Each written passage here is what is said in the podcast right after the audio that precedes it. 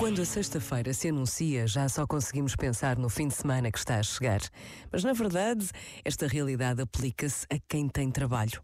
Para todos os que estão desempregados, doentes ou em situações de isolamento, os dias são todos iguais.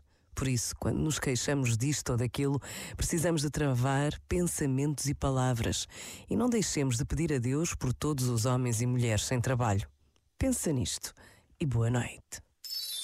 Este momento está disponível em podcast no site e na app.